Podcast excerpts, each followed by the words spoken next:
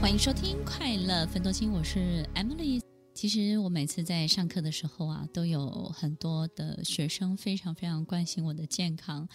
然后呢，他们不管是有的人会熬中药，有的人呢就会做这个很棒的点心，或者是这个姜茶，或是这个老姜。好，有我才知道姜有这么多的学问，这个老姜这么这么的珍贵。呃，听众朋友，我我感受得到这种真心。在我刚毕业的时候，大学刚毕业的时候，我去做过一个工作，是高中的老师。我记得那个时候，我当高中的导师，但是没有很很久的时间，我就出国念书了。但是我印象非常的深刻，就是呢，我班上呢有一个学生。然后他其实非常的有能力，好，后来我只是花了一点点小小的时间陪伴他念书，但是后来他考得非常的好。结果呢，在学期末的时候，我就看到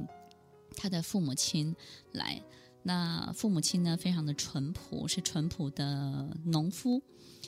他们拿了一个布袋，然后这个布袋里头呢都是刚采收下来的花生。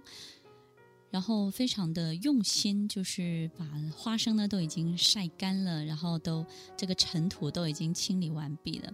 然后他把一整个这个麻布袋的花生带来给我。那个时候呢，我觉得非常的感动。也许这一袋花生没有值多少钱，但是我知道那个真心是什么。那这是他们家里头自己的产品。听众朋友，一直到现在，他们都还是会把花生送到我的父母家，在花生收成的时候，一直到现在都是。还有他家里种的这个芋头，有时候我觉得这这些关心，他绝对不是锦上添花，有时候也不见得是非常悲壮的雪中送炭，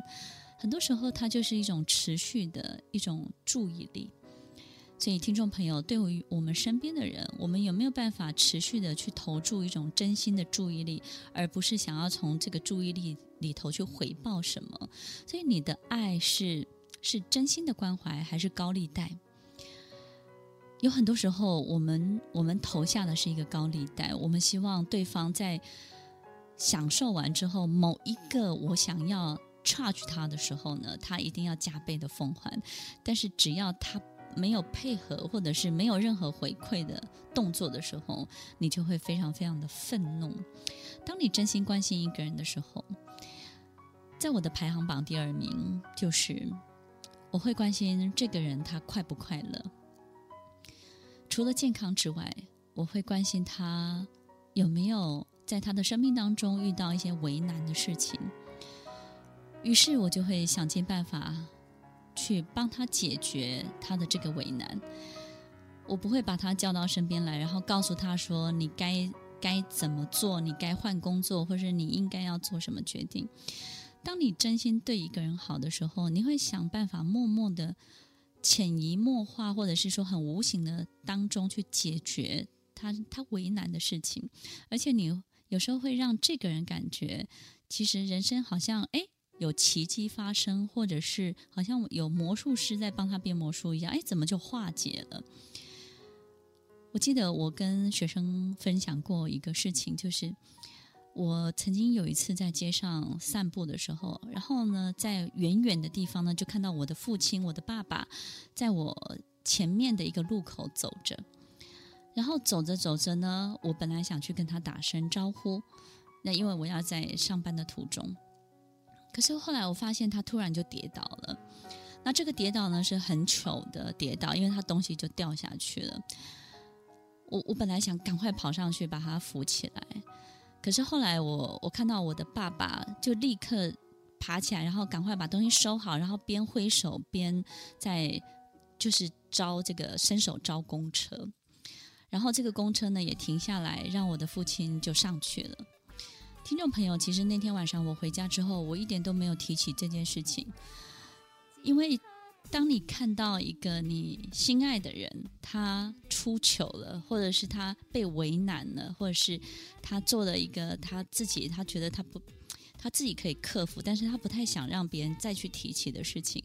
我觉得我就不会去提起这个，但是我会想办法去让他顺畅一点。所以，当你真的去关心一个人的时候，你不会想在他面前邀功的，你也不会想在他面前去建立自己的威信，或者是你说吧，你看吧，当初要不是我怎么样，你你还不是怎么样。听众朋友，如果你真心关心一个人的时候，你希望他快乐，你同时也会希望他保有他最大的尊严。当你真的为一个人好，当你真的爱一个人的时候，你会希望他的人生是顺畅的，然后你会希望看到他自在的笑容。你希望在在他的人生当中呢，不要有太多的这种被困住。